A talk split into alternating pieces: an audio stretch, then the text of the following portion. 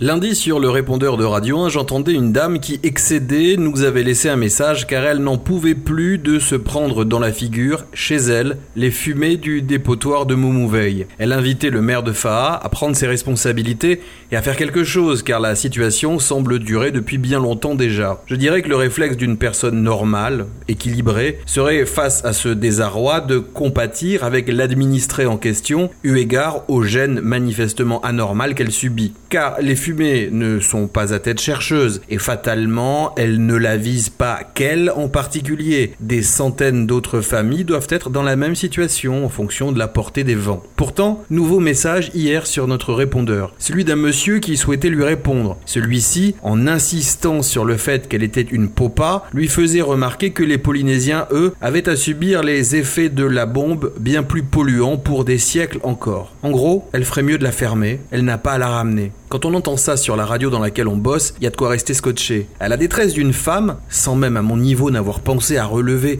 qu'elle pouvait bien être son origine ethnique, on lui demande d'assumer un héritage qui en rien n'est le sien. Comment à notre époque, avec les médias et la connaissance à portée de clic, une telle mentalité nauséabonde, opportuniste et raciste est-elle encore susceptible d'avoir pignon sur rue au Fénois? Surtout qu'à écouter le monsieur en question, dans son élocution, il ne fait aucun doute que nous ayons affaire là à une personne lettrée. Comment est-elle susceptible d'insulter à la fois sa propre intelligence et celle de la collectivité en faisant de tels raccourcis? Faut-il s'adonner ici à un cours d'histoire pour rappeler quelle était la couleur de peau et les origines de ceux qui aussi ont trahi le peuple depuis des décennies en étant complices du mensonge? Faut-il s'attarder sur le pédigré de la personne qui encore dernièrement s'illustre dans l'actualité en votant un fameux amendement que ses congénères qualifient de scélérat? Toutes les ethnies et tous les peuples ont leur lot de brebis galeuses ou d'énergumènes qui nous font honte, mais en aucun cas l'ensemble de ces membres n'a-t-on porté le fardeau Va-t-on reprocher à nos touristes allemands ou japonais les atrocités du Troisième Reich ou de leur régime ultranationaliste de l'époque? Doit-on regarder en chien de faïence tous les cathos à cause des croisades ou de l'Inquisition?